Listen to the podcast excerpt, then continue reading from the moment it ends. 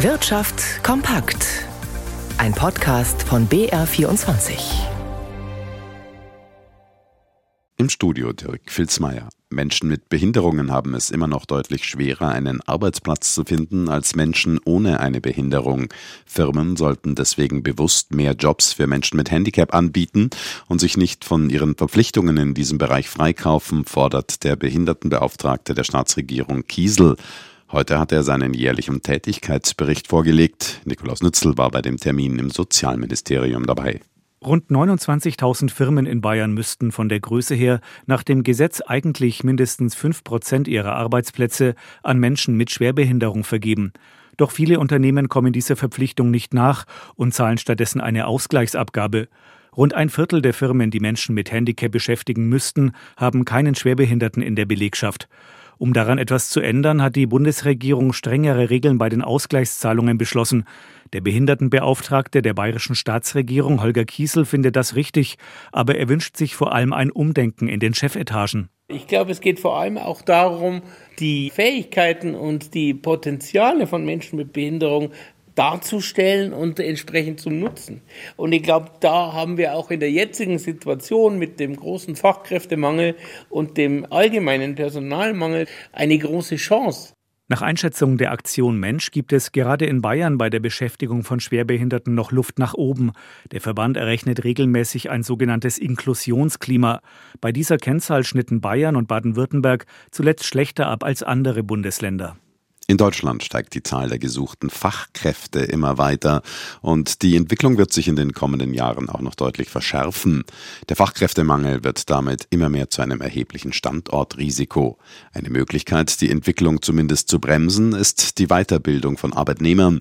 Hier soll es künftig eine bezahlte Bildungszeit geben, wie das Bundesarbeitsministerium angekündigt hat. Aus Berlin, Susanne Blank. Wer eine Arbeitsstelle hat und sich weiterbilden will, soll bald ein Jahr lang Bildungszeit nehmen können oder zwei Jahre in Teilzeit.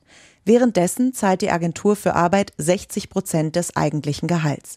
Die bezahlte Bildungszeit soll mit dem neuen Weiterbildungsgesetz eingeführt werden. Darin sind noch mehr Maßnahmen gegen den Fachkräftemangel geplant. Zum Beispiel eine Ausbildungsgarantie für junge Menschen. Außerdem soll es Geld geben für Bahntickets oder eine Unterkunft, wenn jemand ein Praktikum zur Berufsorientierung absolviert. Bundesarbeitsminister Hubertus Heil sagte der DPA, dass vielen Unternehmen in allen Branchen Fachkräfte fehlen.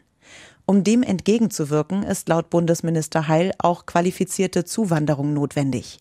Dafür soll im März ein neues Einwanderungsgesetz beschlossen werden, das es für Fachkräfte aus dem Ausland leichter machen soll, in Deutschland zu arbeiten. In Deutschland steigt der Anteil von E10 am Spritmarkt deutlich. Der Bundesverband der deutschen Bioethanolwirtschaft geht davon aus, dass E10 im vergangenen Jahr knapp 25 Prozent des verkauften Benzins ausmachte. Ein deutlicher Anstieg gegenüber den Vorjahren. Da hatte der Anteil noch bei 17 bzw. 14 Prozent gelegen.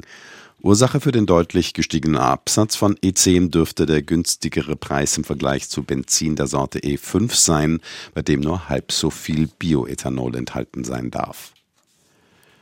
Margit Ziller im BR24 Börsenstudie beobachtet heute Nachmittag die Finanzmärkte für uns.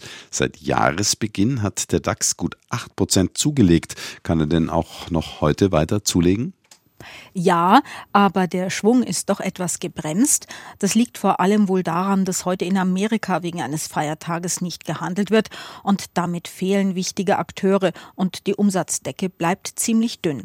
Aber das reicht schon, um den DAX noch etwas weiter nach oben zu liften. Aktuell pendelt der Index um 15.125 Punkte. Das sind 0,3 Prozent mehr als am Freitagabend.